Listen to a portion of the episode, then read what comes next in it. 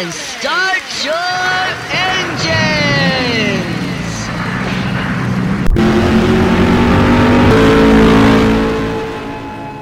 Tinderela. Nossa! Eu nunca pensei que existisse um cara assim. Tinderela!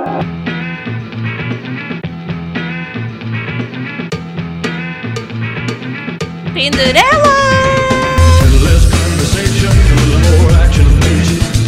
Tinderela! Há quanto tempo isto está para acontecer? Mais dia, menos dia. Vou ter que te Tinderela, dizer. Tinderela,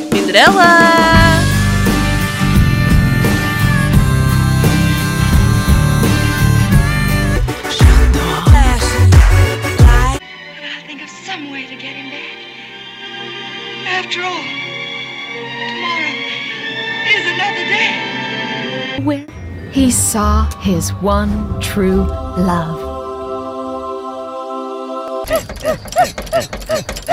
Tinderela, o amor nos tempos do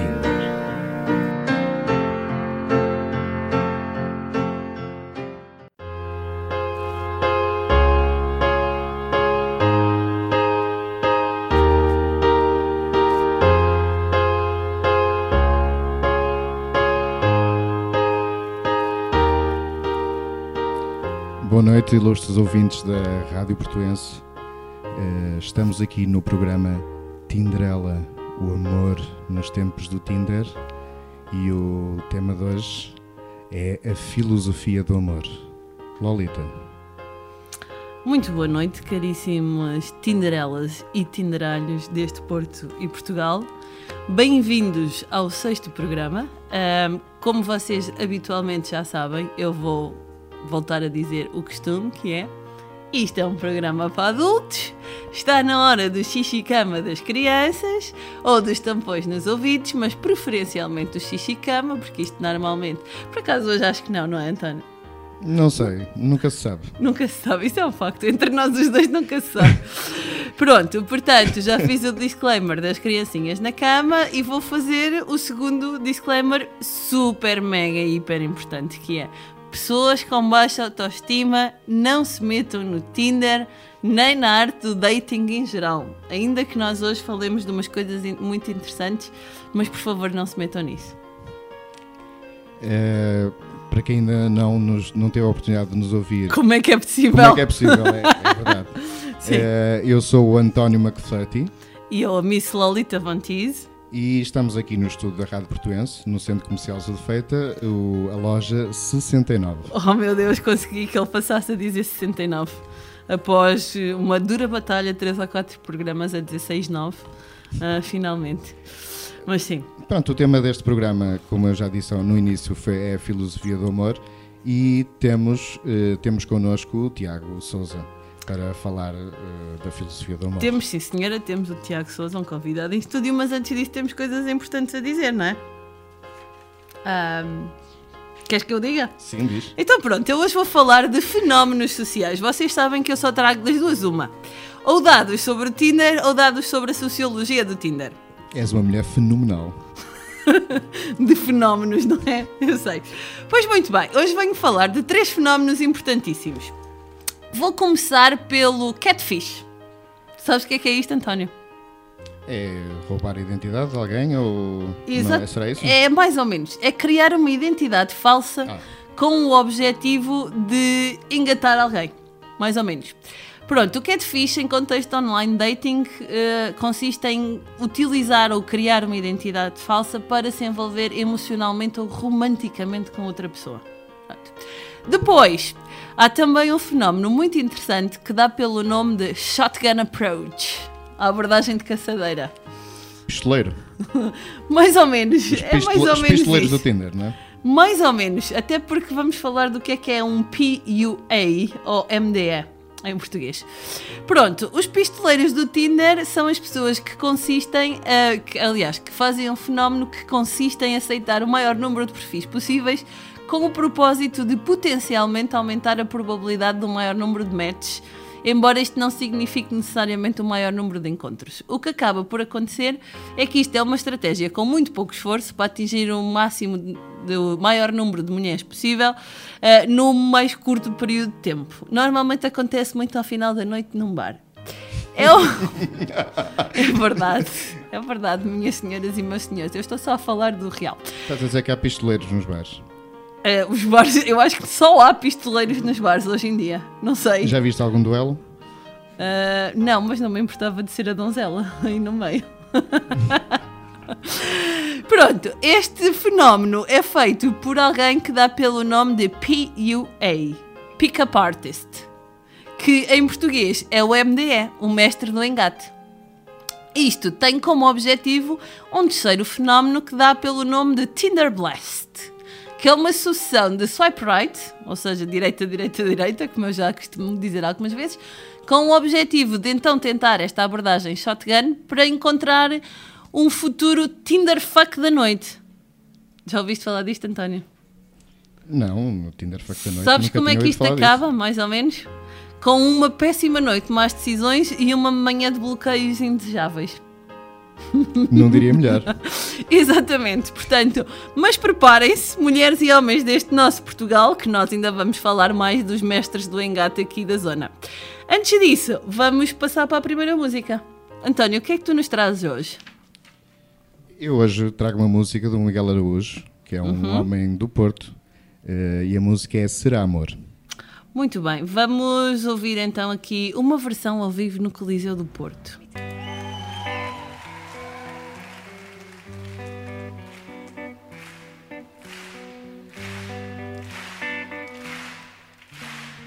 Bate que bate no peito um tambor. O que será que me deu? Será que fui morto em combate? Ou será amor? Desce no peito um frio, um calor. O que será que me deu? Será falta de chocolate ou será amor? Só sei que até as buzinas da hora de ponta parecem cantar. E até o cheiro a gasolina emana o aroma de rosas no ar. E o shopping dos olivais lembra as luzes de Paris. E até as capas dos jornais vem que afinal o mundo é feliz. Lara,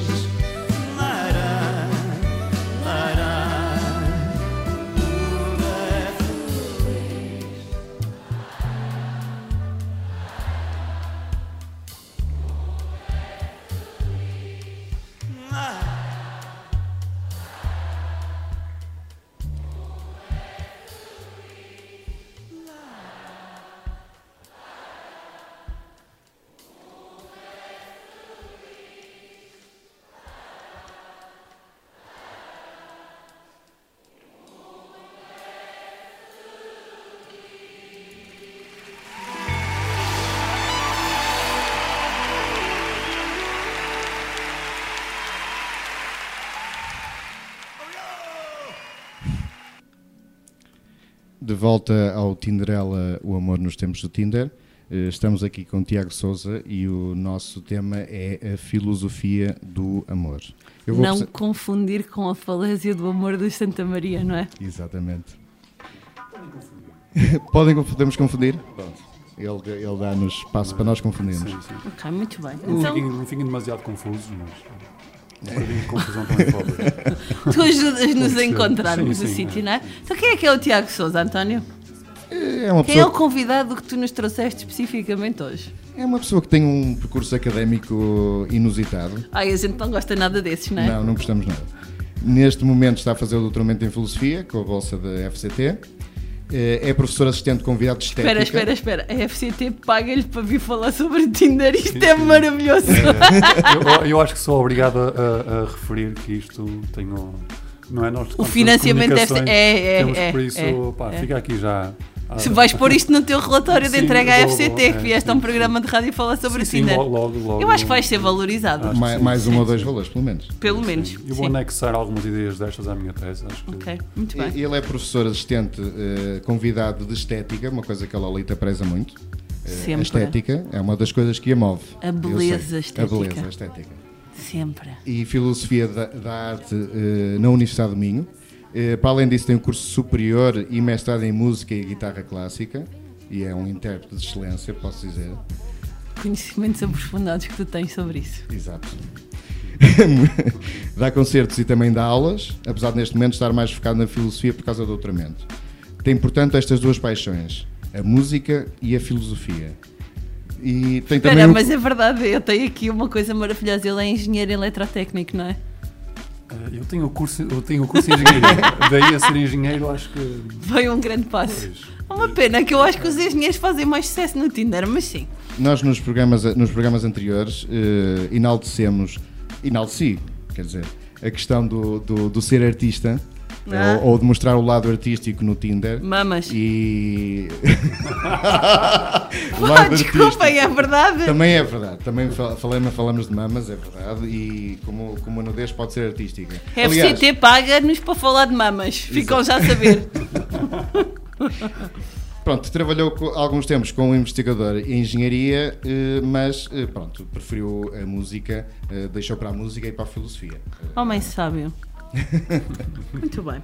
Eh, Ó Tiago, eh, vamos, Vamos assim começar a interrogá-lo? em, eh, em Com a pergunta mais fácil de todas, é, não é? abordagem shotgun. É. Eh, afinal isso. de contas, o que é o amor? Pois, isso é, isso é. Despachámos esta pergunta, não é? Que É, isso é fácil, fica não já é? resolvido, É. não, Fica pronto, resolvido. fica já resolvido e, e seguimos. Ah, Deixem-me só di- dizer antes, antes de responder esta pergunta fácil, deixem-me dizer que para mim é com muito gosto estou aqui. Pronto, agradeço-vos o convite. Tu não sabes E, ao que vais, claramente. Pois, eu sei. Não, por acaso, por acaso acho que já não sei. que já não sei. Eu Se calhar também sei. acho que não, mas. mas o, Senão não o- vinhas. O, o tema não podia ser mais, não podia ser mais atual e, eh, e vibrante, não é? Ok. Como é que se- logo, logo é, é filosoficamente interessante, logo a conciliação de, de, dos conceitos que estão na- no título do vosso programa, o Tinder, Tinder e amor, Sim. não é? Como é que as coisas Esse é o grande é? objetivo. É grande Obrigada por objetivo, não é? falar sim. sobre isso, que eu Pronto. acho que ainda nunca ninguém nos deu a oportunidade de explicar. É. Nós não queremos falar do Tinder, nós queremos Pois. falar do que é que é o amor Exato. numa altura em que toda a gente o procura no Tinder. Pois. Mas é curioso porque realmente à partida o Tinder podia ser algo que potenciasse o amor, mas no vosso título aparece algo ironicamente com uma alusão ao- aos tempos de cólera, não é? É como se fosse algo. Tipo, o, pensei o- nisso. o Tinder, o Tinder é uma espécie de cólera para, para o amor e não. eh, e não Estou só a. Ok? Pronto, Estás a eh, filosofar. só, pronto. exato, exato. É o que é? tu fazes melhor, acho mas, muito bem. eh, mas acho interessante em vez de. de Mas ser, é interessante porque eu, to- eu nunca tinha olhado para a coisa dessa maneira, mas vou, não. vou pensar. Pronto. Também não, pois não, António? Não. É? Ok. Não, de nada. Consultoria filosófica Exato, sim, gratuita, sim. é assim que se consegue, FCT. Ahm, pronto, então o- a pergunta simples e, eh, E objetivo? e, e objetiva, não é? Afinal de contas, o que é o amor? Ah, bem, não, agora, agora fora de brincadeiras. Não, Eu não creio que seja possível responder esta pergunta. Não- Ok, começamos bem. Exato, Portanto, não creio que seja possível responder. ouvintes, esqueçam, ninguém sabe o que é que é isto do amor e não, portanto, Mas, não mas- andamos aqui a fazer nada, né, É, António? mas, o- mas, o- mas eh, pronto, apesar disso, é curioso que é curioso esta pergunta ser, eh, ser a primeira pergunta deste, desta sessão dedicada à filosofia, porque tradicionalmente a filosofia toma como a principal pergunta do- dos seus temas que aborda a definição. Uhum, Pronto, isto chega-nos já de Sócrates. Sócrates tinha a ideia de que nós para O um filósofo fenómeno- grego, não é? Não o político português. Sim, Sim. sim. Tendencialmente. Tendencialmente. Se calhar o, o político português também tem alguma coisa interessante a dizer sobre o amor, eventualmente. Não sei, mas uh, o, o filósofo grego um, tinha como. acreditava que um dos principais objetivos do, do pensamento e da reflexão era tentarmos tornar o mais explícito possível um, as definições dos conceitos importantes que, que estão presentes na nossa vida. Por exemplo, ele tinha, por exemplo, definir justiça. Ou se nós falarmos de justiça, ou de, da democracia, ou de igualdade, o Sócrates dizia, ok, temos, a nossa primeira tarefa é tentar definir justiça, e só aí, só depois de definirmos justiça, podemos saber se estamos a aplicar o conceito de, de forma apropriada. Pronto, por isso a, a grande tarefa, a, a grande tarefa que o Sócrates se propunha fazer era realmente definir certos conceitos. Definir conceitos como justiça, verdade, conhecimento, beleza, o bem, tudo isso. Pronto. Por isso, o que é o amor é, se, se quisermos abordar o amor do ponto de vista filosófico, a pergunta o que é o amor realmente é aquela que mais ah, primeiramente se impõe. Pronto. Ah, no entanto, ahm, os filósofos têm esse objetivo, no- mas normalmente não conseguem alca- alcançar. Ai, que trabalho tão Pronto. gratificante. É, normalmente não conseguem alcançar. Porquê? Se falarmos do, do amor agora mais concretamente, é, é, é, é muito difícil nós realmente pensarmos que existe, ou, ah, ou talvez, se- se- se- penso que será um pouco ingênuo, pensarmos que existe algo de comum a todos os tipos de amor que nós conhecemos, que seja também comum a todas as culturas, que seja comum a todos os tipos de aplicações, não é? Sei lá, se eu falar, eu posso amar filosofia, ou posso amar a minha mãe, posso amar a minha namorada, posso ah, amar uma causa política, pronto. Tudo isto são modos de amar, mas se calhar tem muito. Se calhar é, é difícil perceber o que é que realmente tem em comum ou se existe alguma coisa em comum de todo, não é? Pronto. Por isso, uma das, uma das primeiras eh, coisas a fazer é restringir, digamos, o uso ou restringir o, o, o âmbito da, da, da- da- da aplicação. E se calhar o que nos interessa aqui é o amar no sentido do amar pessoal, do amor pessoal, do amor pessoa para pessoa, não é? Eu poderia adiantar, podia avançar uma proposta de, de definição assim muito rápida. Claro, então. Uh, e para, para, depois, para depois a desconstruir logo de seguida. Amar, amar si- significa, neste caso, estabelecer uma ligação com outra pessoa, com um profundo significado identitário, que envolve uma emoção forte e que envolve também uma, uma valorização da, da pessoa amada. Ok? Ok. Pronto. Isso poderia ser, uh, digamos, uma primeira, uma primeira aproximação ao conceito. Estamos a tomar notas, só para que saibam. É, pronto. Podia ser uma primeira, is- isto é, amar é uma ligação que envolve um comprom- comprom- comprometimento identitário que, em que eh, uma valorização do, do, do amado está em jogo. Pronto, mas dito isto, ah, isto é logo problemático porque eu pergunto-vos logo se o amor é uma emoção, se o amor implica valorização, se o amor tem a ver com a nossa identidade e, ah, e aqui começam os problemas todos. Ok, portanto, não há solução fácil para o amor, isso é garantido, não é? Não, não, de todo. Eh, eh, nós falamos aqui no, num dos primeiros programas, falamos de, de- de Camões, falamos de Camões e da Ilha dos Amores, eh, principalmente como reescrever a Ilha dos Amores com emojis. Com emojis, exato. Ah, ok. Falou ele, não é nós falámos, ele falou. com emojis e pronto, sabe-se que a poesia de, de- de Camões está muito baseada no, no amor platónico. Hum. Eh, tu poderias falar um bocadinho sobre esta teoria de amor platónico? Pronto, um, um, sim. Ah, acho que sim. O- o- uma coisa. Ok, uma primeira distinção que eu gostava de fazer aqui é. Uma coisa é o que ah, comumente nós ah, chamamos de amor platónico. Uhum. Outra coisa é o que Platão disse sobre o amor. Ok. Podem não São coincidir. coisas diferentes. Ok. Pronto, são, são, são coisas diferentes. Podem coincidir em certa medida, mas são, são coisas algo diferentes. Ok. Pronto, porque o, o Platão realmente ah, tem uma teoria do amor e que ele, que eu saiba, que não estou não estou tão- não estou muito certo daquilo que vou dizer, mas pelo menos penso que, é, que o Platão foi o primeiro a refletir sobre o amor de uma maneira mais ou menos sistemática. Primeiro tem- filósofo. primeiro filósofo. Nós sim, também sim. temos essa ideia. Pronto, mas talvez haja reflexões anteriores, Ok. e certeza que há, pronto, mas que eu conheça e que eu Mas que tenha tenham chegado também aos nossos É, dias mais exato. ou menos preservadas, esta será das primeiras. Ah, das primeiras, Uhum. pronto. E o Platão realmente tem dois, tem dois livros, ou tem dois diálogos, em que ele tenta, tenta definir tenta definir o, o, um, pronto, este conceito, o amor. São eles o, o banquete e, ah, e, o, e o Fedro. Pronto, ele no, no banquete, no, num livro, um, dia- o banquete é um diálogo muito pequenininho, que se lê numa tarde, ah, até convido convido-vos a ler, se quiserem perder, um, perder ou ganhar uma tarde, ah, n- não é mais do que isso, em que se discute o, o amor num ambiente muito descontraído, em que, em que todos, em que os intervenientes ah, avançam com, com a sua própria concepção de amor. E no banquete aparecem-nos três concepções de amor, aparecem três concepções de amor principais. Portanto, eu posso descrever mais ou menos quais são. A primeira é uma concepção do amor que tem muito a ver com aquilo que nós eh, dizemos habitualmente como a nossa cara metade. Tipo, Uhum. A expressão nossa cara metade vem, vem de, um, de um mito avançado no banquete que é eh, que no início dos tempos nós éramos todos feras. éramos todos feras e, e éramos ou os feras homens, ou os feras mulheres, ou os feras hermafroditas, homens e mulheres ao mesmo tempo. E a dada altura, Zeus ah, Cortou-nos ao meio, cortou-nos ao é? meio, pronto. Sim, eu E a- conheço. Conhece esse mito? Conheço. Pronto. E, eh, e agora, a nossa tarefa para, para, digamos, atingir a completude é encontrarmos novamente Essa a nossa, outra a nossa outra metade. que se perdeu.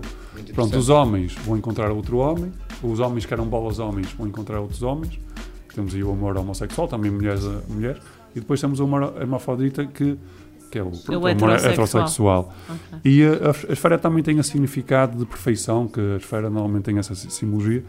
E para sermos outra vez esferas, no sentido de, de seres completos, perfeitos, unos, eh, eh, o amor cumpre essa função de, de nos reconciliarmos com o, o nosso ser passado que nos foi desvinculado. Pronto, isso é a primeira concepção do amor. Depois há outra É concepção. alguma redenção de alguma coisa? de- como é que.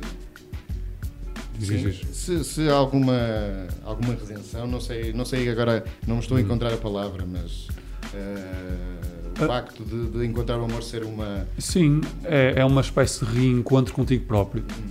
Percebes? Tipo, o, uh, o Zeus teve a, a ousadia de te cortar e, uh, e uh, o amor de alguma forma é isso. A- Aparece-nos isso, aparece-nos isso ao longo Ai, do, o do- Zeus, do- esse malvado É um pá. bocadinho, é. Pronto, e essa ideia de, do reencontro connosco próprio, o amor como um sentimento de estar normalmente em casa, é, um, é uma concepção de amor que, que aparece muito uh, hoje, Sim, sim. aparece muito Ainda hoje em dia, não é? Sim, Há sim, muito sim, esta sim. coisa da cara metade. É, não é? exatamente. A cara, exatamente. Não Essa- é isso que andamos essa- a fazer no Tinder? À procura da cara metade? Não tinha, não tinha dado certeza. Se calhar, vamos discutir se calhar foi Zeus que criou o Tinder. Foi, foi o Exato. Zeus dos, dos, Dos relacionamentos dias. amorosos. É, é. Vamos ter um programa sobre isso, por falar nisso. É. Ainda bem que lanças o repto. Nós vamos ter um programa sobre hum, os deuses dos tempos modernos, o dataísmo como religião. Mas isso é mais para a frente. Ok. Sim. Isso é Esta, interessante. esta é uma abordagem É. que, mais clássica, não é? Que, Ok. que- que Sim, estavas, sim, sim. estavas a falar. Pá, pronto, Ehm, depois há. Só, só, mesmo para, só, só para dizer quais são as três visões do amor aqui. A primeira é essa, da cara a metade. Depois há Ok. outra do, do Sócrates, que, que, do próprio Sócrates, que diz que o amor não, não é isso, não é essa reconciliação, mas o amor vive da permanente busca. Isto é, o Sócrates rejeita a ideia de que, que. Espera, nós. afinal foi o Sócrates que criou o Tinder e a permanente busca, mas sim. Talvez. Se calhar é o conceito Ah. filosófico na base do Tinder, mas sim. Ma- Mas o que o Sócrates diz é que o amor não pode ser posse. Ok. Isto é, quando, quando eu penso no amor como a busca da cara metade e me reconcilio e, e volto a ser aquela esfera perfeita, eu de alguma forma estou a dizer que eu eh, eh, apropriei-me desse, dessa cara metade e eh, de alguma forma atingi uma certa estabilidade e uma certa satisfação, pronto, que podia-se dizer que cheguei a um estado acabado do meu ser.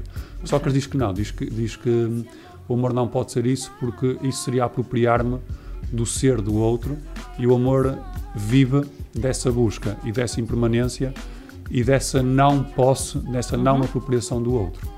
Por isso, o Sócrates diz que o amor, curiosamente, diz que o amor é filho de dois, dois, dois semideuses. O deus da, da carência e o deus da esperteza. Isso Pronto, não era o- o Eros? Que era... Ah, sim, o, o, o- vamos ver, o que eu estou aqui a dizer são Sim. três concepções de- de- da Certo, deusa certo. Eros. Ah, Para eles, ok. o Eros. conf- Lá está. São várias visões sobre a mesma coisa, Exatamente, sobre a mesma coisa. Tipo, o, o Eros é, é, ah, serve como, digamos, o chapéu de chuva ah, que abarca todas estas Uhum. Concepções. bem. E depois, finalmente, temos uma concepção do amor como. ah, ou melhor, vou explicar isto desta maneira. Ah, há uma concepção do amor que diz o seguinte: quando eu amo alguém, ou quando eu me aproximo do ser amado, e eu consigo vislumbrar, na- através da beleza sensível desse, desse, desse meu amado, uma beleza superior. Isto é, ah, o ser humano, o, o, o amor permite-me entrar em contacto através do mundo sensível, do mundo superior, do mundo das ideias. Pronto, e é por isso que se diz nesta concepção de amor que existem vários patamares de, de amor, existem vários patamares de aproximação amorosa. O patamar inferior, o patamar menos, que, que Sócrates eh, menos valoriza, e aparece nesta concepção mais, mais desenvolvida no diálogo Fedro, que é a concepção do amor enquanto aproximação física, simplesmente, enquanto, eh, enquanto atração pela beleza física. A atração pela beleza física é o estado primário do amor. O que Sócrates nos diz, convida-nos a fazer é, ok, o primeiro estágio pode ser esse, a atração pela beleza física, corporal, mas eu tenho que conseguir, através dela, se- eh, sentir que existe beleza em todos os corpos. Todos os corpos têm uma certa beleza. Depois, se- quando eu adquiro esse tipo de amor eh, Espera, superior... isso é a gênese da criação do swipe right. Ah, sim, mas, mas lá está. Mas este, esta, Vou brincar. mas, esta, mas, mas pode ser. Mas vamos ver. Não é pacífico este, esta interpretação. Que, que- Claro. Ou melhor, interpretar o que Sócrates quer dizer exatamente com isto de atração física não é completamente pacífico. O que ele nos diz é que existem vários patamares de aproximação ao amor. Começa com o corpo físico, depois passa para ah, eu perceber que existe beleza em todos os corpos, depois eu perceber que por trás do corpo existe um caráter. É E eu bio consegui- do Tinder. Pronto. E eu consegui perceber que a há uma beleza superior que está no caráter das pessoas. Depois disso, há uma beleza ina, ina superior que é aquilo que dá beleza ao próprio caráter, que são ideias abstratas como virtude, bem, a beleza no sentido mais amplo. Pronto, e quando eu consigo passar para esse nível superior, eh, o Sócrates diz- diz- diz-nos-á que nós estamos na posse do amor pleno. Ok. O amor pleno é aquele que, que consegue ascender a esse espaço, pronto, metaforicamente celestial, que é o espaço onde as ideias de beleza, de bem, de verdade se situam. Por isso, o amor é uma espécie de, de plataforma para algo mais elevado. O amor físico é simplesmente a porta de entrada para, para esse amor mais, mais elevado. Ok, Quer Pronto. dizer que vou tentar hum, resumir e simplificar, Ah, porque são conceitos hum, intensos. Hum, No mínimo. basicamente quer dizer que, segundo essa interpretação, o amor também se constrói. Sim, o amor, o amor é um exercício. Eh, o amor ex- exige que nós nos esforcemos para ver para lá do imediato. Ok. Pronto. Agora. Por isso é que o Tinder não funciona. o- o- lá está. É, há bocado estavas a falar do Tinder e realmente o, o Platão É iria, é? iria- O Platão, o Sócrates neste caso, pronto, na- melhor, o Platão na voz de Sócrates dir- dir-te-ia que o Tinder é quase a consagração total ou a- quase o, o estabelecimento daquilo que ele acha que é o amor mais, mais imperfeito. Sim, menor, a, a primeira é fase, não a é? primeira o físico. fase do físico, sim. Uhum. O Tinder pode nos aprisionar de alguma forma. Pode. Ó, isto também é, lá está, é, é super problemático perceber em que medida o, o Tinder é o que é e como é que nós sim, usamos sim, o Tinder. sim, sim, claro. Mas quem usa o Tinder nesse modo menu visual. Menu à la carte, Já, não, la carte, adorei. Vamos, pronto. espera. Vamos convidar um cozinheiro para vir falar sobre o Tinder e o amor. Sim, sim, sim. Sim. Mas há uns, que, se- há uns que se ficam só pela leitura do menu e outros que degustam. Ah, e, o- e o. Exatamente, e o. E depois há quem faça- Mas, há- mas há uma coisa que, que intriga os pensadores posteriores em relação ao Platão é. Mas então, de alguma forma, a beleza física para Platão é uma condição necessária para, para a beleza celestial? Platão, Platão não, não. Pronto, isso, isso pode ser uma. Mais um, ou menos, um, é? um, digamos, um defeito da teoria de Platão. Pronto. Pode, pode Sim, ser, a pode, pode ele, pode estar a condicionar, ele pode estar a, a condicionar, digamos, o nosso, a, a nossa entrada no, em algo superior por algo inferior. Ok, Pronto. ok. E quando nós lemos o Fedro, quando nós lemos o Fedro, as passagens em que ele fala do amor, ah, aquilo, há certas passagens em que fala-se do amor do mestre com o seu pupilo, com o seu Homossexual? homo- aprendiz, pronto, Ok. que são bastante, hum, digamos, como é que eu ia dizer isto? Ah, suspeitas a nível de De envolvimento erótico que hoje em dia se calhar não eram tão hum, Sim, é- tão não sei tão Ok. pacíficos vamos falar assim era mais pacífico na altura. Era Quer dizer que antigamente nem era preciso Tinder para a coisa ser Pois, swipe, era- para ser um shotgun ou um Sim, Tinder sim. blast. Mas, ó? Diego, ó, Diego, também nós não te chamamos aqui para tu seres pacífico. Nós Pronto. queremos que tenhas aqui. pronto a chamada pronto eu não vou dizer não, vamos ver podíamos levar espera, chamada o conceito poder- de orgia, sim, sim, Sim, ah, sim. Já, já sei do que tu vais falar. Pois. Mas o próprio conceito de orgia vem da antiga Grécia, não? eu não sei se na, o, ver De Baco. sim Sim. mas há, há investigação ah, sobre esse assunto que eu não estou muito a par confesso Ok. mas Também estamos assim completamente Pronto, do é, tema. eu mas- ta- eu- mas, mas sei que ao ler o Fedro, sente-se que realmente a ligação entre o mestre e o pupilo extravasava e muito a mera, o mero ensinamento teórico de conteúdos Sim, que eh, Uh, sobre a sexuais. verdade. Exatamente. Sim. Havia, havia um, Um ensinamento prático. Havia um ensinamento Um prático. doutrinamento. É, exato. havia, havia uma foi a coisa mais bonita que eu vi chamar isso. Sim. Em doutrinamento. Vindo de Doutrinamento, minha. sim. Para como eu estou a É. mudar, graças a ti, António. Sim. Muito bem. Foi, foi lindo. Foi, foi. Tocou. Eh, Estes, estes três conceitos que, que falaste, que falaste agora eh, eram conceitos mais clássicos, não é? Sim, sim. Eh, há abordagens filosóficas mais eh, recentes que se podem encontrar do, do amor. Sim. T- normalmente aqui falamos do- da, da questão do amor romântico. Tu eh, já, já abriste a porta para, para outros tipos de amores, eh, mas eh, pronto, o que é que, o que é que te o que, é que, o que é que gostarias de dizer sobre isto em termos de, de- de coisas mais recentes, mais outras abordagens filosóficas? Mais recentes que, que os gregos. Ah, Sim, é? o, o- ma- mas. Ok, na- na- nós encontramos na história da filosofia, depois de Platão, imensas concepções de amor. Muitas concepções de amor. Até chegamos à, à modernidade. Até chegamos agora a- a- aos dias de hoje. Ok. Pronto. E, ah, mas se, se quiseres, ah, nós temos três grandes concepções de amor que, que nos chegam de- da Antiguidade Clássica e, e- e que atravessam também a Idade Média. Ah, depois, pronto, que, que são aquele- aqueles três termos que normalmente nos aparecem quando falamos de amor, que é o Eros, a Filia E o a agape. agape. Exatamente, pronto. Ok. Nós íamos te Ah, perguntar sobre isso, portanto, é. sim, adianta-te e explica-nos. Explica, ah, não a nós, aos nossos ouvintes principalmente, o que é que são esses três conceitos, Ah, então. são, conceitos, são conceitos que não, que não reúnem consen- um consenso em relação à sua definição definitiva. Ok.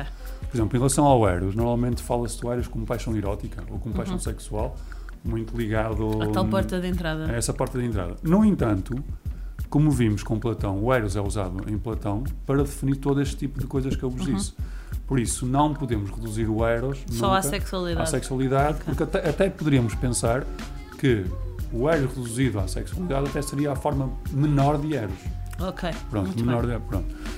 Por isso, depois temos o um, o marconfilia, uh, que aparece principalmente no trabalho de Aristóteles, que que é algo parecido com aquilo que nós hoje, hoje entendemos como amizade ou como ligação familiar, Uhum. pronto, que é um amor mais ligado a um projeto comum, um amor mais ligado ao reconhecimento de que, um, de que o- alguém tem certos méritos e que, e que me ajuda a percorrer o meu caminho e que me ajuda a concretizar os meus projetos e que me ajuda a, vi- a viver melhor. Mas isso Ou o implica contrário, o contrário, que, que nós ajudamos a concretizar os projetos dessa pessoa. Sim, também, também, exatamente. Há uma reciprocidade, exatamente. Isso implica Exatamente, há- sexualidade ou não? Uh, há, Ou há pode há- há- exato. Eu não É? sei responder essa pergunta. Ok. Eu não sei responder essa pergunta. Tudo bem, então segue em frente, não Pronto. vale a pena. Mas, mas, uh, à partida, nós pensamos nesse tipo de, de amor num ponto de vista talvez mais ligado uh, um, à realização dos nossos objetivos Ok. e à realização de nós como pessoas. Ok. Se eventualmente, em nome dessa realização, ou, ou em prol dessa realização, uma componente sexual pudesse ser adicionada, eu, eu, eu, assim à partida não, não vejo incoerência. Ok. Mas eu não, eu, não, eu, não, eu não vejo explicitado, por exemplo, em Aristóteles, que essa Uhum. componente sexual seja lá. Enquanto, Ok. por exemplo, quando, eu- quando eu leio o Fedro do, do Platão, Está lá. aquilo não está lá explicitamente, mas está muito im- Implicitamente. está implicitamente de uma maneira muito forte. Que eu Ok. poderia dizer É que chamado sexo explícito. implícito. Exato. É. O que é o contrário da pornografia, que é sexo explícito. Exato, Também podemos fazer um programa sobre o Tinder e a pornografia. Sim, não nos sim. faltam ideias.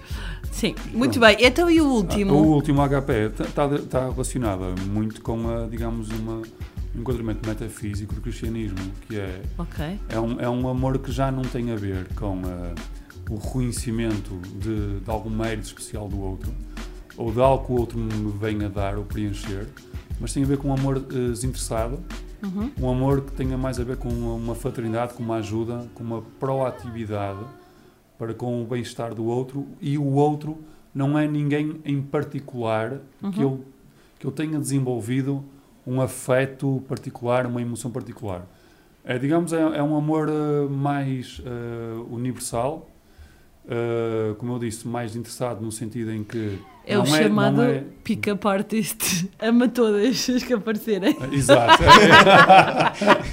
Exato, ele está aqui para ajudar, não é? Ele Fazer o bem à próxima. Para distribuir, para distribuir amor. Para distribuir amor à próxima, amor, não é? Sim, sim, sim. É, acho que. Sim. Ou ao próximo. Por acaso Sim, nunca tinha. não, por exato, nada contra. e- Essa ponta entre o pick-up arti- artist e, e o amor fraterno que vem do cristianismo, acho que, que, é- que é. É interessante para Exato, pensar desenvolvermos, pick-up é? artist como um cristão uh, ativo. Um bom Um cristão. bom cristão, acho, Não, acho é, que sim. é- acho que- é- o- este, este, este, o HP implica atividade. implica, sim, implica É- é atividade. grande atividade. Aplica ativi- implica atividade, implica indiferenciação, Sim, não é? exato. implica universalidade. Todas servem. Por isso, está bem, acho que, acho que realmente. Eu acho que na verdade pick-up É. artist é um bom cristão e Isto é um nunca bom ninguém o avisou. É, não- Mas nós vamos ter cá um, provavelmente. Exato. Sim. Exato. É, Muito bem. Vamos fazer, vamos fazer agora uma, uma pausa. Vamos Eh, fazer aqui uma curta pausa Sim. para ouvir um tema que hum, o nosso António escolheu. Sim, eu escolhi o, o tema dos Nati Roots. eh, Sorri, sorrei. Muito bem, vamos lá então ouvir e já voltamos de seguida.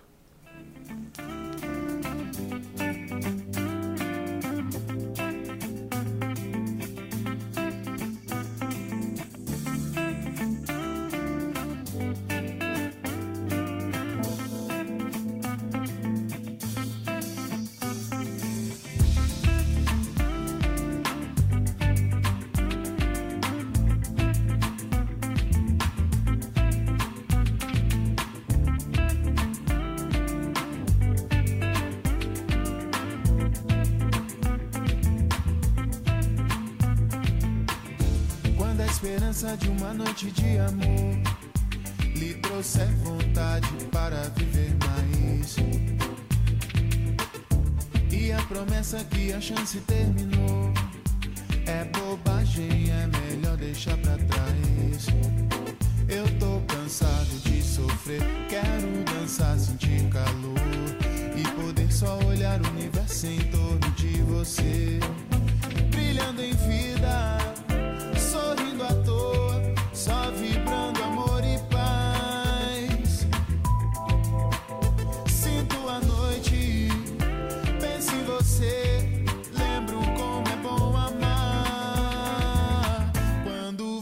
você se foi,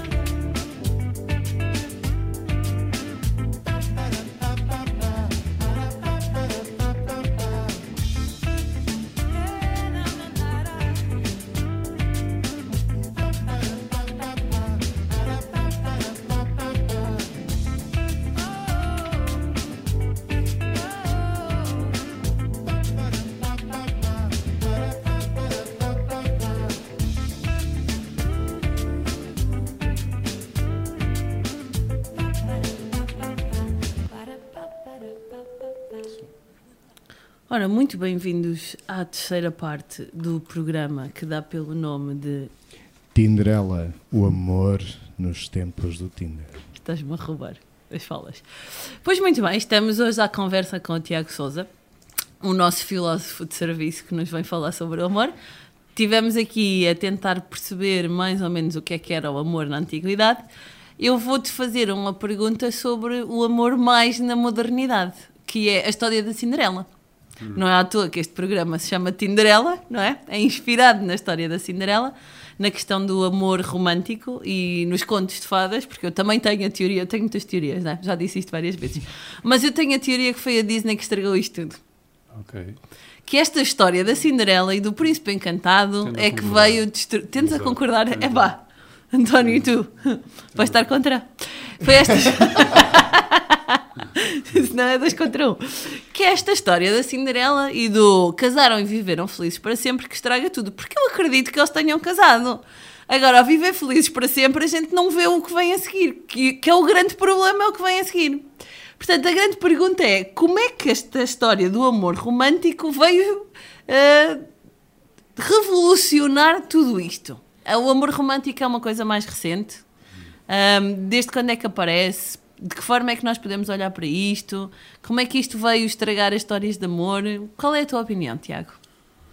Ahm, pronto, eh, eh, em relação à história da Cinderela, eu acho que, para além disso que tu disseste, de que realmente aquele Viram Feliz para Sempre não é muito verosímil, a própria história, a própria história é, é bastante problemática à luz dos nossos, dos nossos valores atuais. Vamos lá, o, que é, o que é que a história é, no fundo? Tu tens uma, uma, uma rapariga Uhum. que vive subjugada eh, eh, pela madrasta. Exato. É? Começa logo bem. Começa logo Ela bem. tem que E ser como é- desgraçadinha. Mas como é, que ela, como é que ela vai sair do seu estado desgraçado? Casando. Ela vai, antes disso, ela vai eh, ser resgatada por um príncipe, homem, poderoso, Uhum. que a valoriza pela imagem que ela tem. Uhum. Porque ela é mais bonita. Uhum. Não é porque, ela, porque ela não, não tiveram tempo. Foi um baile. Quer dizer, tiveram, tiveram pouco tempo de perceber as, as, as, as Às virtudes. vezes, às vezes na dança percebe-se muita coisa. Sim, na dança percebe-se muita coisa, sim. Mas Sim, numa- sim, sim, numa, sim. numa Uh! uni- exato, numa única noite de dança, tu, sa- tu sabes de modo definitivo que aquela é a tua Mulher alma- da tua vida, mulher é. da tua vida é um bocado. Pronto. Por isso, o que é que se passa aqui? Temos uma mulher desgraçada que, para sair do seu estado de miséria, recorre ou, ah, a um príncipe poderoso que olha para ela pela sua aparência. Pronto. Ah, eu duvido que isto seja uma boa mensagem. Isto- eu duvido que isto seja logo à partida. Eu duvido que seja uma boa, uma boa- um bom modo de pensarmos das relações entre homem e Espera, mulher. esta é a parte em que a Disney nos processa. Não é? Só que não entendo português. Sim, Mas agora a, mas Di- realmente agora a é, tipo, Disney não- já tem umas Olha, isto não- princesas diferentes. Sim, É isto, isto metaforicamente é dizer que a mulher precisa de um homem para se salvar de si própria é? Ai, e que a mulher é valorizada principalmente por causa da, da, da sua imagem, da sua aparência. Pronto, isso perpetua aqui alguns tipos de estereótipos, modos, modos de ver a relação que não é propriamente, se calhar, a mais consentânea com, a- com os valores igualitários que agora hoje que, que- que Sim, sim, temos sim. vindo a promover, não é? Por isso, a Cinderela é logo assim o quanto. eh, eh, pronto, agora, em relação a, a isso do, do, do amor romântico.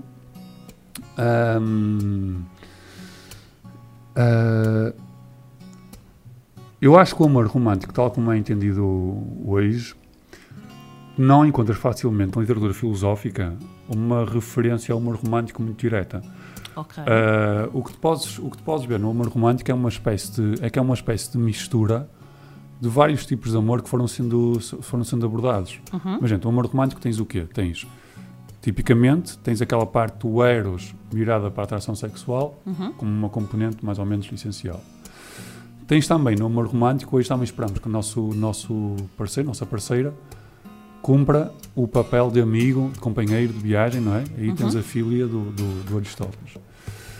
De alguma forma, tam, também tens o ágape, mas num sentido que até um filósofo como o Frankfurt, eu posso-vos falar, posso depois falar melhor Sim. sobre ele, que ele, que ele diz que o amor é essencialmente, eh, não, o amor para o Frankfurt não é, não é nem uma emoção, nem uma valorização, nem um apreço. O amor é essencialmente preocupação.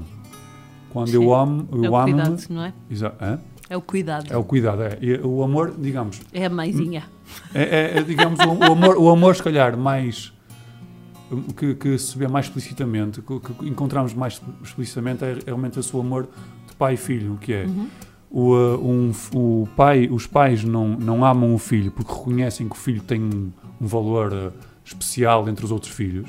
Um pai até pode amar o filho antes dele, mesmo, antes dele nascer, até. Uhum. Já está na barriga da mãe, já, já, já existe amor. Uh, pode até, não, uh, pode até eventualmente um filho, há histórias desse género, um filho incorrer por caminhos morais bastante duvidosos, não é? Uhum. E o pai continua a amá-lo, os pais continuam a amá-los, pronto. E o que é que caracteriza esse, esse, esse amor? Então, para o Frankfurt é uma preocupação latente, potencial, que, que, que, hum, ao qual os pais não conseguem, não conseguem fugir dessa, dessa, dessa preocupação. Não é propriamente uma emoção, é mais uma preocupação. Uhum. E isso também está presente no amor romântico de alguma maneira. Eu, Uhum. eu, eu amo a minha companheira também, também, na medida em que me preocupo com ela. Uhum. Por isso, o amor Não, romântico. não te preocupares, não te preocupares com a, com a tua companheira pode ser uma traição. Sim, acho Uma que. falta de amor? Acho, exato. de É- é- denuncia mais isso, penso eu. Uhum. Denuncia mais a- uma falta de amor. Por isso, o amor romântico é um amor de alguma forma mesclado. É um amor em que, nó- em que os antigos dividiam e tinham tudo mais ou menos compartimentado, não é? Tipo, eu contigo sinto eros, contigo sinto filia, contigo sinto agape, sei lá, algo, algo Em assim. três Tava- pessoas, tava não é? Em três Tripartido, pessoas, não é? Agora nós queremos que o nosso companheiro, a nossa Tenha tudo. companheira, tenha tudo. Pronto. E o amor romântico, se calhar, é, é uma espécie de, de utopia, não é? De que todos os tipos de amor se reúnam numa só pessoa. Aqui, aqui Ah, uma, Achas que isso- Po- Posso, desculpa, António. Achas que isso pode explicar a taxa de 70% de Uhum. divórcios hoje em dia? Sim, acho que pode ser, pode, pode ser eh, porque realmente é muito difícil uma pessoa cumprir todos esse- esse- esses objetivos. É, é pronto. Por outro lado, eu vejo com bons olhos. Vamos ver. E agora dizer uma coisa que era um bocado exagerada. Ia dizer que, era, que eu vejo com bons olhos estes 60% de divórcios. Eh, eu vou, vou dizer desta maneira. Eu não vejo com, imediatamente com maus olhos os 70% de divórcios. Porquê? Ok. Porque os 70% de divórcio podem querer realmente dizer que hoje nós estamos numa relação pelas razões que me parecem mais adequadas. Ok. Ah, e sentimos-nos suficientemente livres para abdicarmos de uma relação a partir do momento em que essa relação não nos satisfaz ou não corresponde ao nosso ideal de felicidade. Pronto.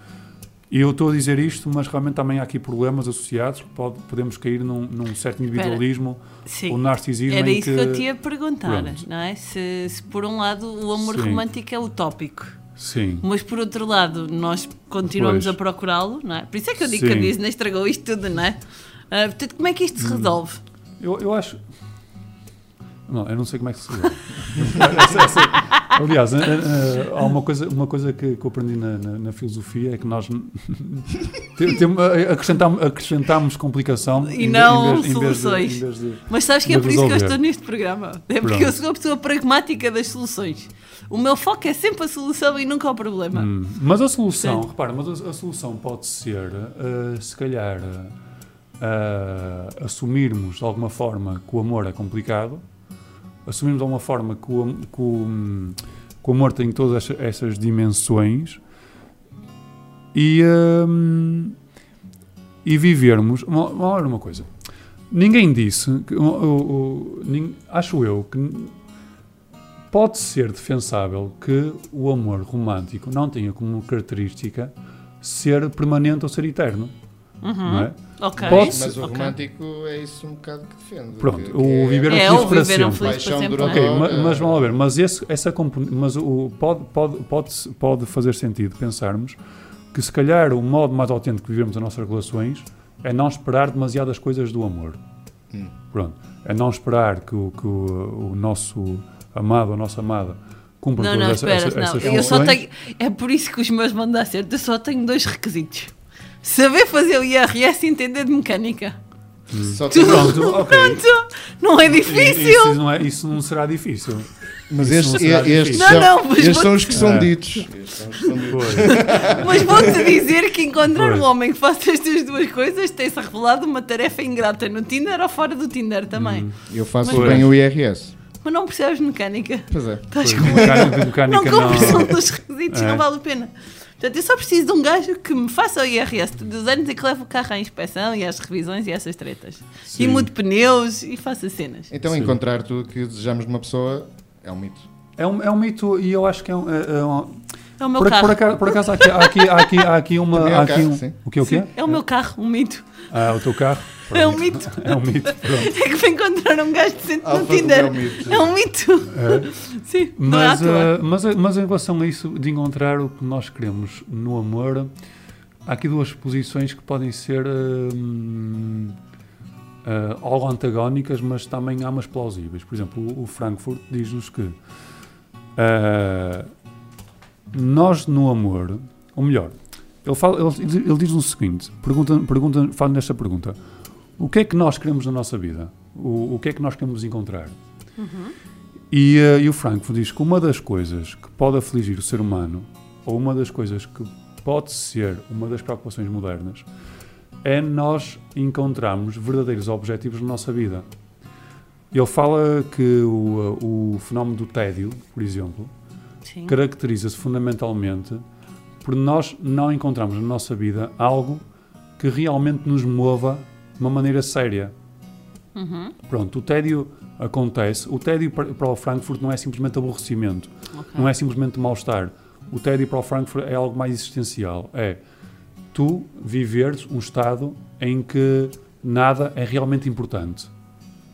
Nada é realmente Ok. importante. É que tu não, tu não consegues É encontrar uma na tua vida. quase? Sim, uma espécie de apatia em que Uhum. tu olhas à tua volta, olhas para ti própria e olhas para o mundo e dizes: não há nada que realmente me importe, que realmente me mova. E o Frankfurt diz que o antídoto para o tédio é o amor. Nós, Ok, quando concordo. amamos, quando amamos, nós encontramos algo eh, que realmente importa. Isso E pode o- explicar porque é que os estudos dizem que as pessoas casadas tendencialmente são mais felizes. Talvez, sim, pode ser. Sim, sim, sim. Eh, sentido. vamos ver, pessoas casadas ainda é da altura do casamento. Bem, olha, Não é? então vamos só introduzir as Não. questões práticas do Não é? dinheiro e das casas de Pois, banho. porque nada Não é? porque Como é que se mantém o amor Pois, no tu- dia a dia? Mas repare, tu falaste em 60% de divórcios. É Eu não verdade. acredito que uma pessoa em estado de divórcio seja muito feliz. Sim, Pronto. sim, sim. Por sim, mais sim. pacífico seja o divórcio, mais pacífico. Não é? Diz? O pré-divórcio. O pré-divórcio e o divórcio e o pós-divórcio, vai ali uma fase em o, o divórcio normalmente traz muita dor. Não é? Tra- tra- traz verdade. muito sofrimento. Pronto. Sim. Por isso, se realmente é verdade que o amor traz essa felicidade acrescida, se o amor agora provavelmente traz o divórcio, temos Também que traz. pesar as coisas, não é? O que, o que é que se, qual é o saldo em termos de Espera, mas tu felicidade? estás então a partir do pressuposto que não é possível haver amor sem divórcio. Não, é possível. Mas e há pessoas é- que não se, ah, 30% das pessoas não se divorciam. Não é? 70% divorciam, 30% não se divorciam, Sim, sim. não é? Ok. Pronto. Agora, resta saber se, se quantos destes 30% vivem um amor realmente feliz. Não é? Ui, acho que podíamos fazer um programa só sobre isso. Pronto, porque 70%, repara, em 100 casais, 70 se divorciam. Sim. 70, por isso, É isso? 70 eh, estão num, num, ah, num- vivem um tempo em que realmente aquele amor já não é satisfatório. Uhum. 30 permanecem. Resta saber porque é que permanecem. Exato. Sim. Há múltiplas razões para isso. Quantos é que permanecem porque o amor é inteiramente satisfatório? Quantos desses 30 permane... Vamos fazer aqui uma estatística. que é 3%. 3%? Sei lá, não 3% sei, não dos faço ideia. 30? Três Não, dos sim, 10, eu, eu acho, 10%. eu acho que, 10%. que possivelmente está mais aproximado 10. está mais aproximado dos 30 porque as pessoas agora têm a liberdade de se Uhum. de- Não, não, de não, se não é assim tão simples quanto Há, há isso. liberdade social, mas pode não haver. eh, É financeira, sim. há uma série de. Isso, há isso. imensas questões. Sim, As mas- questões da violência mais. doméstica também. Não, Havia mais, não é? 10%. Pois. 10%? Eu digo 10%. Dos, em 100 casamentos, 10 permanecem por amor. É a minha Pronto, seria estatística. 33,3 dos que ficam. Pronto, então É, um realmente terço, estamos, então, um estamos a dos chegar a perspectivas otimistas, já estou a ver, não é? Os 60, não é? Pronto. Em 100 casais, 10, 10 conseguem permanecer porque Por realmente amor. se realizam no amor, Sim. não é? Pronto. Mas o que Isso também é Frankfurt- uma aprendizagem. Sim, Aprender a realizar-te no amor. Mas, agora, entra outra concepção, que eu ia Sim. dizer antagónica ao do Frankfurt, que o Frankfurt diz-nos que nós no amor encontramos aquilo que nós procuramos. Isto é, Sim. o amor estabelece a nossa procura. Isto é, Uhum. quando antes estávamos num espaço de indiferenciação, Uhum. um espaço em que tudo importa igual, isto é, não importa nada, com o amor nós encontramos algo que importa realmente e que nos move. A nossa vontade é formatada de alguma forma Uhum. pelo, pelo amor. Pronto. Por isso, isso é uma maneira de nós compreendermos a nossa vida e nós eh, ganharmos identidade. Por outro lado, tens filósofos como o Sartre, Uhum. que, que, que têm uma visão radicalmente diferente. Para o Sartre, por exemplo, não existe nada que nos, que nos possa preencher completamente e de modo definitivo. O Sartre até dizia que isso, eh, pensar que algo, alguma pessoa, alguma tarefa, algum papel, alguma função, alguma causa, nos pode preencher completamente, o Sartre dizia que isso era agir de má fé. Era, era, era uma traição a nós, a nós mesmos. Tipo, o Sartre dizia que o ser humano está em permanente processo de autocriação. Pronto. Ah, e por isso a nossa, a nossa vontade, o nosso querer, as nossas escolhas estão em permanente reformulação.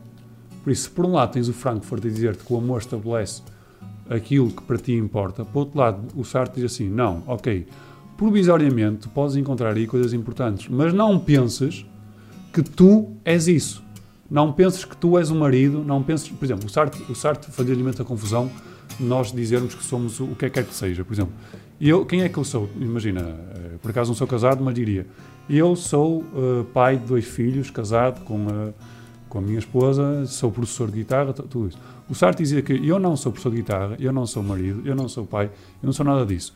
E eu cumpro esses, essas- esses, papéis, esses papéis, Uhum. isso tem um papel na minha vida, mas eu Uhum. não sou isso. E dizer que eu sou isso é agir, é agir de má fé. Pronto. Eu acho que nós também somos isso. Não somos só isso, mas também somos. Pronto, o Sartre di- di- dir-te-ia que tu essencialmente não és isso. Tipo, Ok. tu és sempre algo, ante- tu és sempre algo antes. Uhum. Ah, mas, Ok, pronto, mas o. Sartre era um existencialista, pronto, que, que, que era um bocado... Achas, o achas o que, um- era achas um- que a Simone eh, de Beauvoir Pois. concordava com, com isso? Não, é óbvio, ela concordava, mas sofria com isso.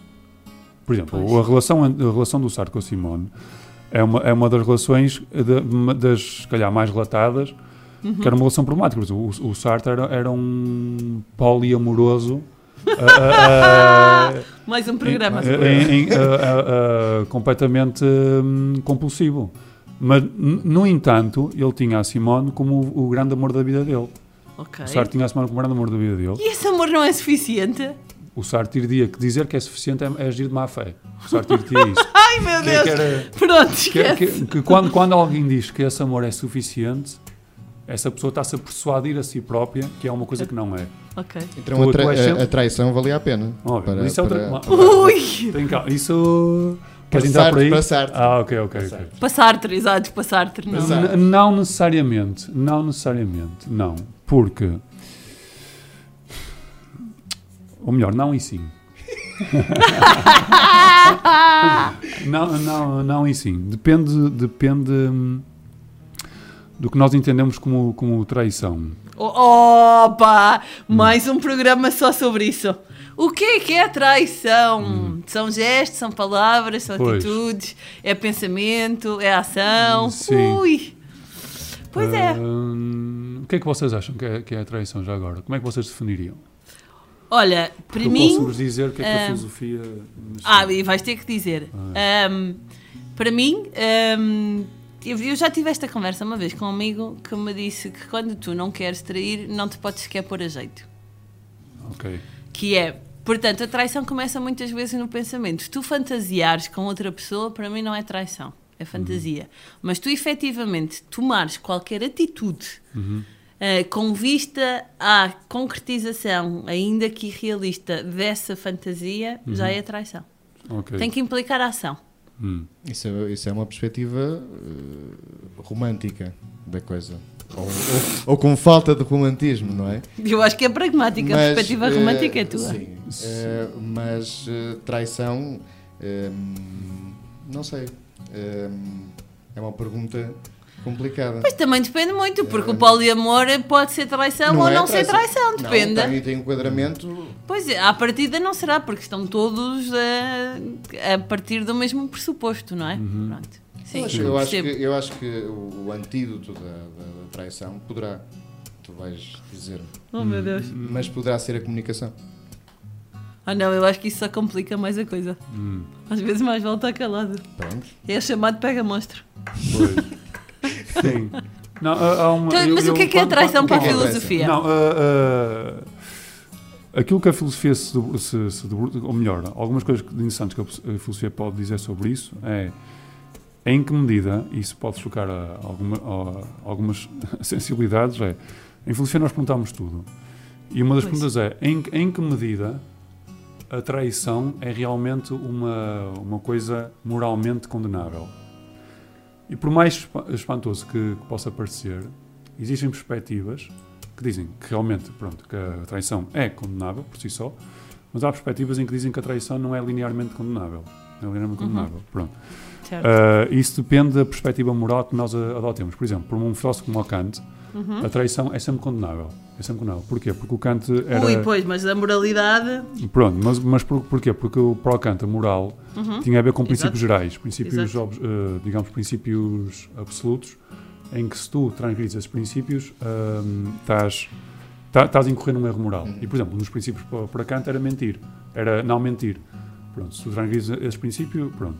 Ora, por exemplo, para filósofos como o Stuart Mill, em que, em que defendem uma, uma ética consequencialista, a coisa fica muito mais complicada. Em que para o Stuart Mill, aquilo que é moralmente bom ou mau tem a ver com as consequências dos teus atos. Tem a ver se aquilo que tu fazes beneficia ou prejudica hum, as pessoas no sentido geral, digamos. Se, digamos que o princípio geral do, do, do, do chamado consequencialismo é quando fazes algo, tenta perceber se aquilo que tu fazes tem um efeito benéfico ou nocivo, no, no, digamos, no mundo em geral. Pronto. Espera, espera, espera, espera. Se tivesse um efeito benéfico, isso que pode. A traição então até podia ser uma coisa Pronto, boa. É o que eu estou a dizer, mas vamos ter calma. Ah, eu, eu- eu digo Isso é tipo, o, muito Kant, né? o, Kant, o Kant nunca aceitaria isso justamente por causa disso. Uhum. O Kant nunca aceitaria isso. O Stuart Mill diz que não, diz que não, o que interessa é o bem-estar das pessoas e o que interessa é realmente nós, nós fazemos isso é o é mundo. egoísmo.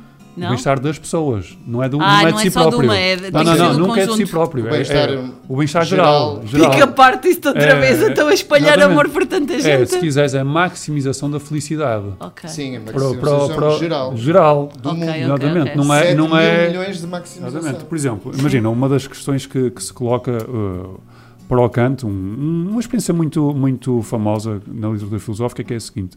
Imagina que chegava uma... O Kant está em casa e chega um, um amigo que está a fugir de um assassino. Ali o António. Uh, pronto. Chega um amigo que está a fugir de um, de um gajo louco que o quer assassinar. E o Kant esconde-o no, no, no quarto.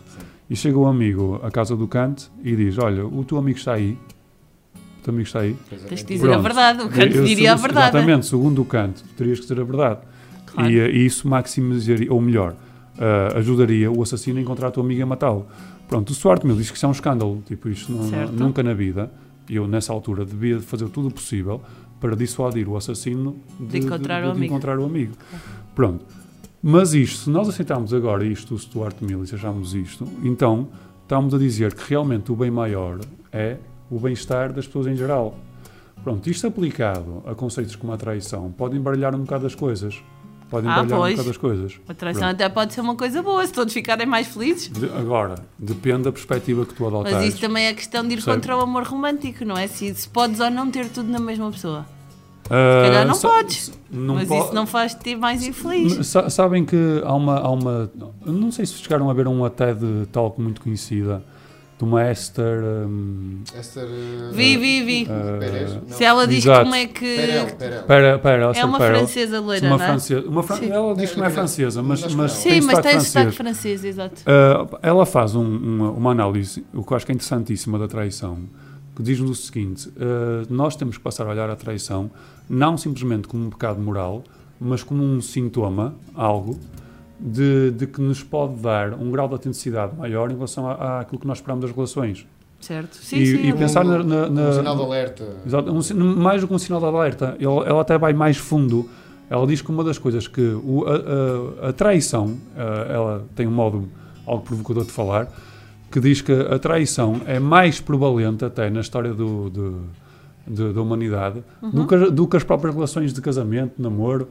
Digamos que a, trai- a- traição e, e- e- é, é algo que parece que, hum, que a humanidade não consegue ver-se livre de- disso, por mais pensamento que produza, por mais ah, atitudes que tome, e ela tenta pensar isso de uma maneira bastante mais profunda, que é aquela antinomia em que há bocado vos coloquei entre Frankfurt e o Sartre, Uhum. que é, por um lado tens o, o Frankfurt a dizer-te, tu encontras a tua identidade no amor, tu encontras a tua, o teu querer mais profundo no amor. Por outro lado, tu tens o Sartre a dizer-te: não, não te enganes. A identidade que tu pensas que, que- que encontraste no amor é uma entidade que tem a sua força, mas que não se confunde contigo, contigo próprio. Uhum. E quando tu começas a confundir a tua identidade com aquilo que tu amas, pode ter o efeito de, eh, como a Esther diz a dada altura, chegares a uma altura da tua vida assim, não, tudo isto é uma farsa, eu, eu Uhum. não sou isto, eu não posso reduzir-me a isto, Uhum. eu não posso reduzir-me a isto. E aí surge aquilo que ela, que ela ah, ah, nos fala, que é o ímpeto da transgressão. Uhum. A par do ímpeto da estabilidade e a par do ímpeto do- da ligação, também existe no ser humano, o humano o ímpeto da transgressão, que tem a ver justamente com aquilo que o Sartre nos diz, que é esse inconformismo permanente do ser humano a não se conformar com aquilo que tem, com aquilo que possuiu. Mesmo que aquilo que tem, aquilo que, que possui, tenha sido, em dada altura, aquilo que ele mais desejava. Que isto é irónico. Tipo, imagina, alguém pode desejar imenso casar-se, imenso ter filhos, imenso ter aquele emprego, imenso ter aquela vida, e essa mesma pessoa chegar a uma dada altura da sua vida e perguntar-se: Ok, tudo aquilo que eu desejei está, está cumprido, tudo aquilo que eu desejei eh, atingi, mas eu sou verdadeiramente isto? Eu sou realmente isto?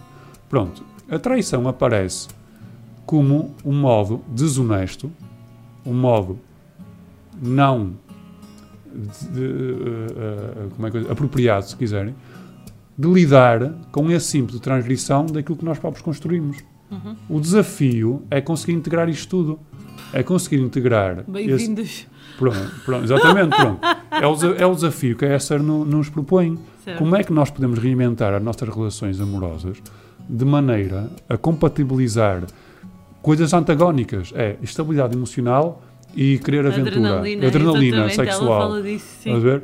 Uh, conta- uh, compatibilizar uh, é exatamente isso comp- compatibilizar Sim, esse carinho extremas. e essa e essa quase esse, esse risco essa esse distanciamento co- conciliar proximidade e distância Sim. Isso tudo uh, uh, faz parte da nossa condição humana a nossa condição humana está alguns entre aquilo que Frankfurt nos diz e aquilo que Sartre nos diz Ok. Pronto, por isso é o desafio, por isso a traição, mais uma vez, só para concluir. Eh, Eu acho que a Esther no- nos diz uma coisa bastante, bastante importante.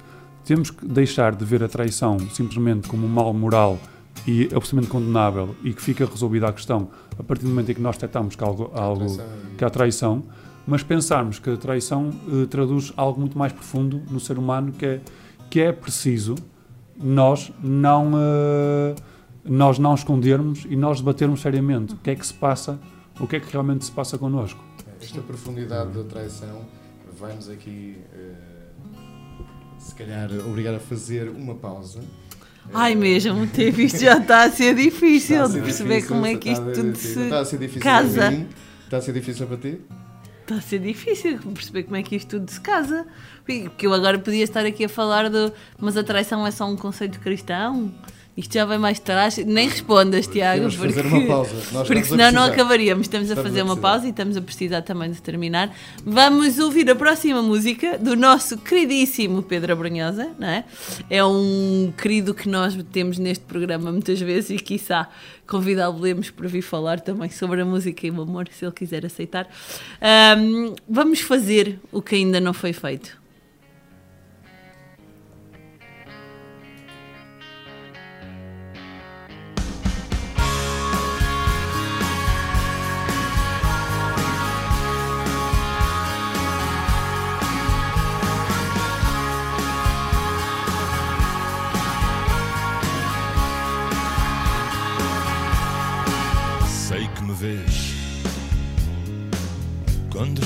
Olhos me ignoram.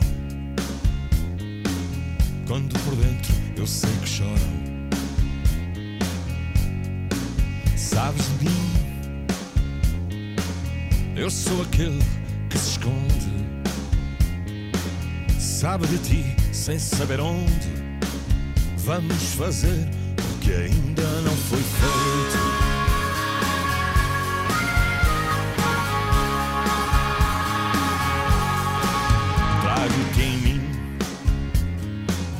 mesmo que chova no verão. Queres dizer sim, mas dizes não. Vamos fazer o que ainda não foi feito. E eu sou mais do que te invento. Tu és um mundo com mundos por dentro. E temos tanto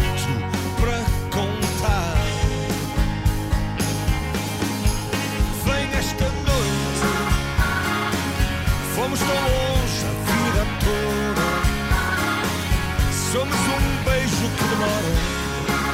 Porque amanhã é sempre tarde demais. Eu sei que dói. Sei como foi. Andaste tão só por essa rua.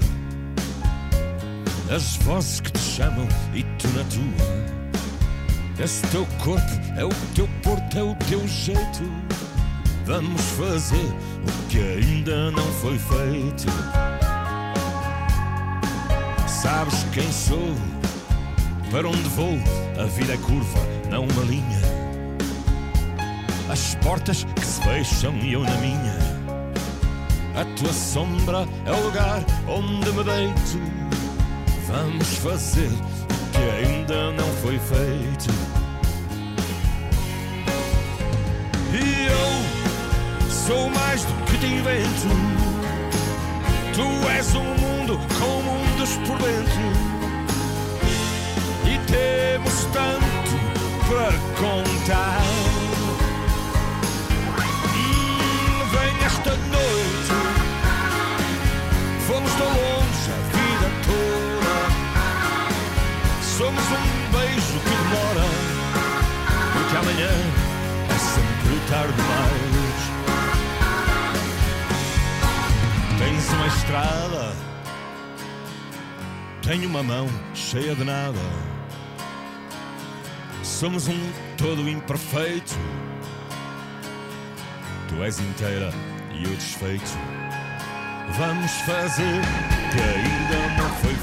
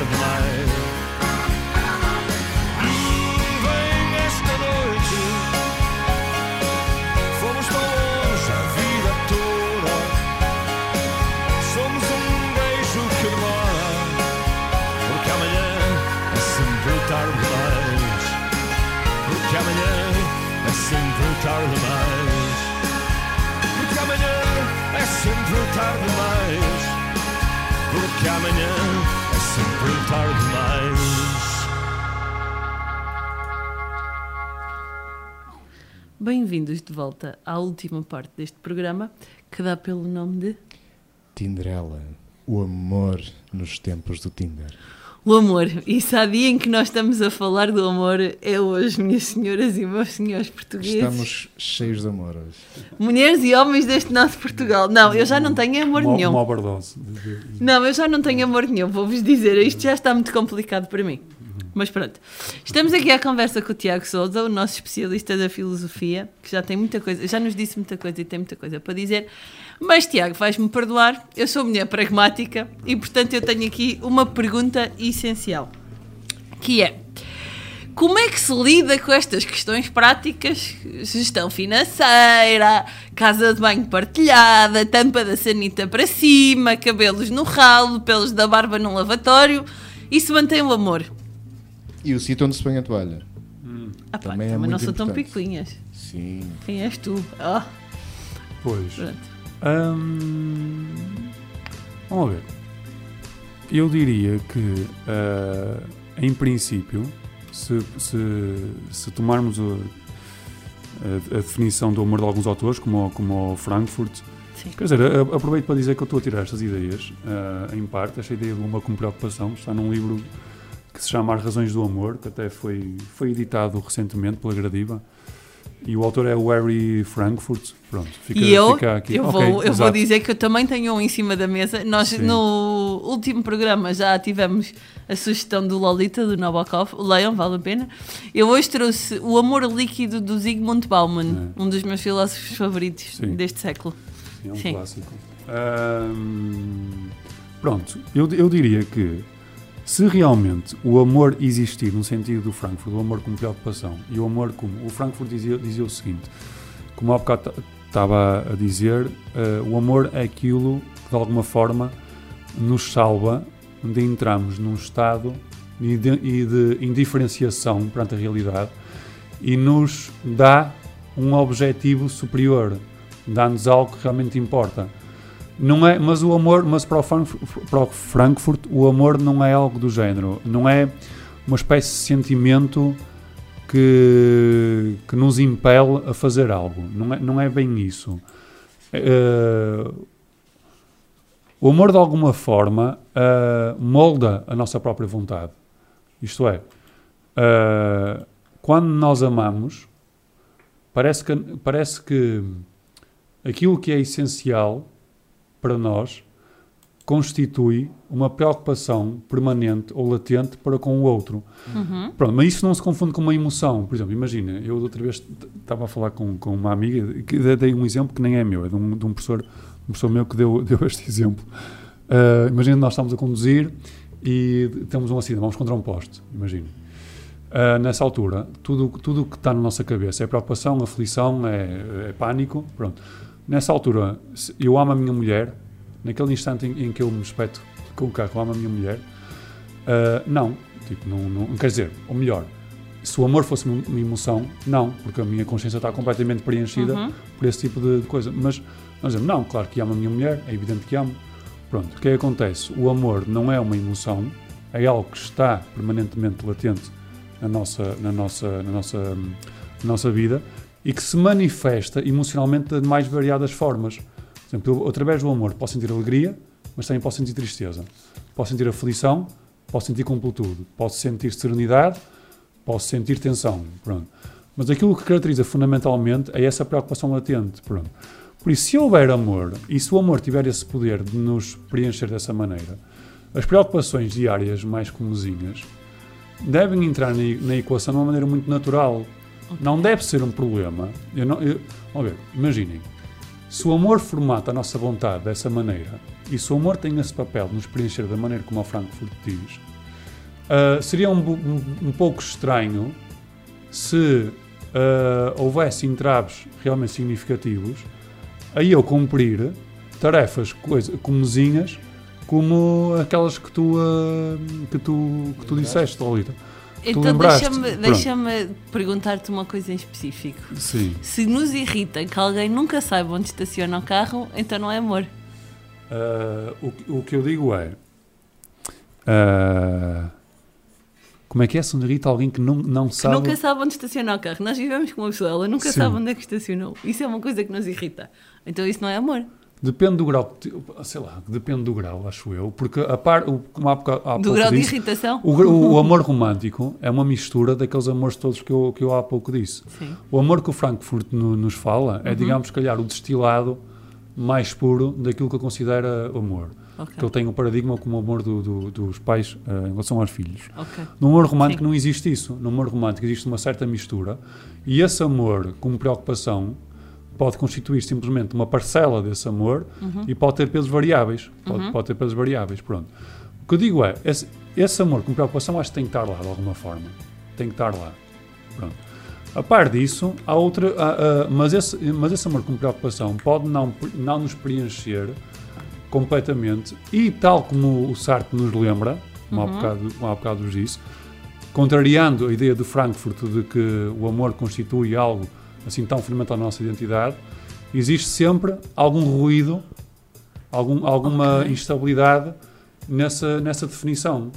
Por isso, o amor, o amor como preocupação, o amor romântico, ou melhor, o amor romântico tem o amor com preocupação como componente e ainda por cima é mesclado com outras componentes e ainda por cima, como diz o Sartre, não pode fazer, eh, não pode cumprir aquele papel fundamental que o Frankfurt gostava de cumprir-se. Por isso, tu podes te irritar com essa pessoa porque de alguma forma, se calhar, se calhar há outras componentes que para ti também são importantes na tua vida uh, que podem estar a entrar em, um, em colisão com, essa, Ok. com isso. Pronto. Agora, eu não sei se há, partes, há- se há certas fases do amor em que, por mais que, que a pessoa se esqueça de, de, de onde estacionou o carro e por mais que faça isto ou aquilo, tu possas ficar irritado. Se calhar naquela fase inicial de, de- de- que existe uma paixão mais assolapada, se calhar essas irritações são, são, são em menor grau. Ok. Quando essa paixão começa a dissipar-se, tu, mais tu, e mais. tu, tu própria começas a entrar em jogo. Digamos, de alguma forma, eh, o ser amado começa a, a- a- perder lugar para que os teus próprios interesses e a tua própria maneira de estar também possam entrar em jogo. Uhum. Pronto. Ok. Por isso. Mas eu diria que se tu te irritas demasiado, eu, eu, eu, eu diria que isso podia, podia, ser, eh, podia ser objeto de reflexão sobre aquilo que sentes para outra pessoa, sim. Eu- eu- quando, quando eu- essa. Tu, tu disseste uma coisa, uma coisa interessante e eu acho que pode ser um conselho para, para aqui, para, para a nossa Lolita. Porque o amor romântico é assim uma mistura de Sim. muitas coisas e não sei o quê. Sim. E o, o Frankfurt Sim. veio um bocado fazer a destilação. Sim. O Frankfurt é o alambique do amor. Sim, sim. É o alambique do amor. É Sim. o alambique do amor. Sim, sim. E- Mulheres deste nosso Portugal, peguem nos vossos homens e vão para Frankfurt destilar o vosso amor. Sim, Destilar amor. Sim. Sim, Destilar amor. Eu acho que é isso que é preciso, é destilar o amor. Destilar o amor. Sim, Seria o talvez. melhor conselho que nós podíamos dar aos nossos ouvintes hoje. Destilem Sim. o vosso amor. Ou, ou, ou realmente perceber no, no conjunto de coisas que vocês estão a sentir aquilo que realmente corresponde ao amor entendido desta maneira mais destilada do, do Frankfurt.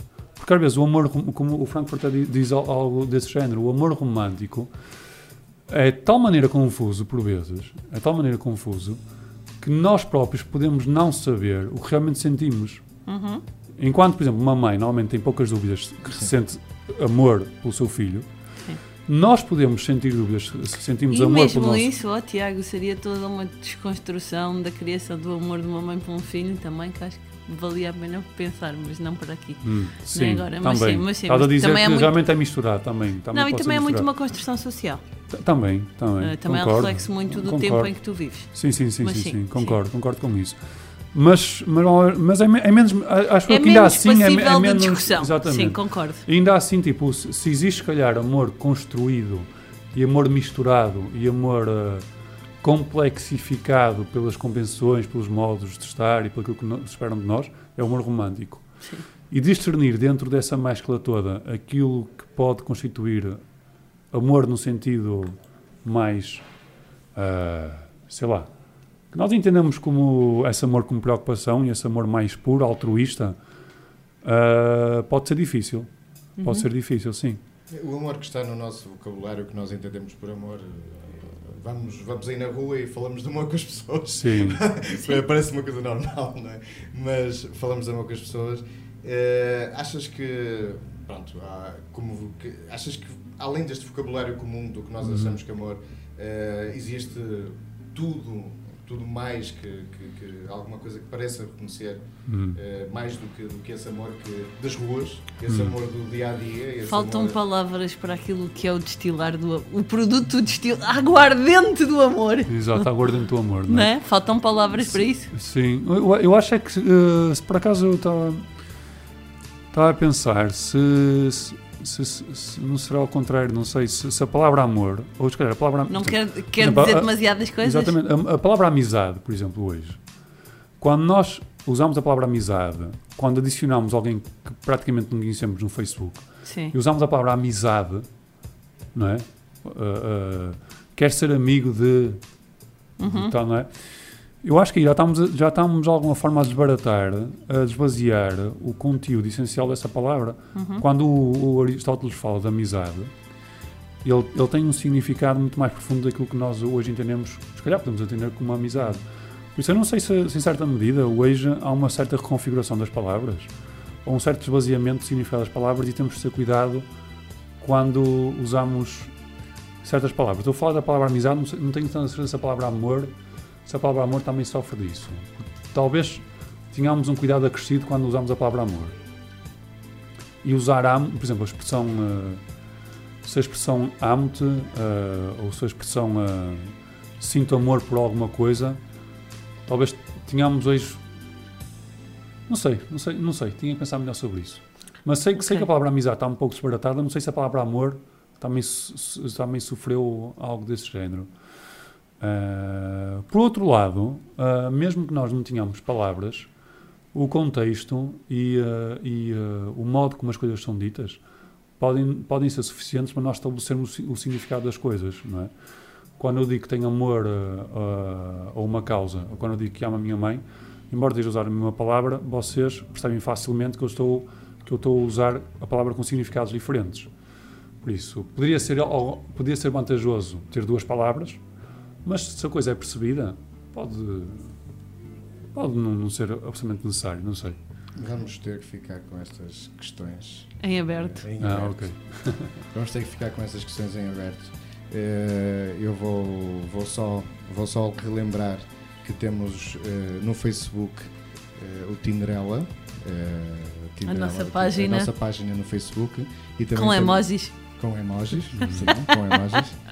E também temos o nosso e-mail, eh, tinderela-do-porto.gmail.com Podes dizer. Tinderela com dois L's, já sabes, que eu digo sempre. Exatamente. Muito bem, para onde nos podem mandar todas estas dúvidas, questões, problemáticas, coisas que queiram saber. Ah, principalmente dúvidas sentimentais, que eu e o António estamos cá para responder a tudo isto. Ah, se for preciso, também temos aqui um filósofo de serviço, entre muitos outros convidados que vamos ter. Além da falésia do amor, temos o consultório do amor. É verdade, é verdade. Muito bem. Vamos fi- ficar por aqui hoje. Já hum, anunciámos todos os nossos contactos, Facebook e e-mail. Hum, voltamos daqui a 15 dias, não é, António? Sim, voltamos daqui em 15 dias. Ainda não sabemos muito bem para falar do quê, não é? Em princípio será uma mulher, mas. Em princípio. Em princípio. Nunca se sabe. Nunca se sabe. Pois muito bem, vamos terminar com aquela que é uma das minhas bandas favoritas, Coldplay, aqui acompanhados pelos Chainsmokers com Something Just Like This. E como sabem, eu despeço-me também muitas vezes da mesma maneira que é espero que encontrem o amor ahm, e o príncipe encantado ou aquilo que vocês quiserem no Tinder, ahm, numa qualquer aplicação, mas principalmente tentem encontrá-lo na vida lá fora, porque a vida vive-se antes de tudo lá fora. Até daqui a 15 dias. Somebody with some superhuman gifts, some superhero, some fairy tale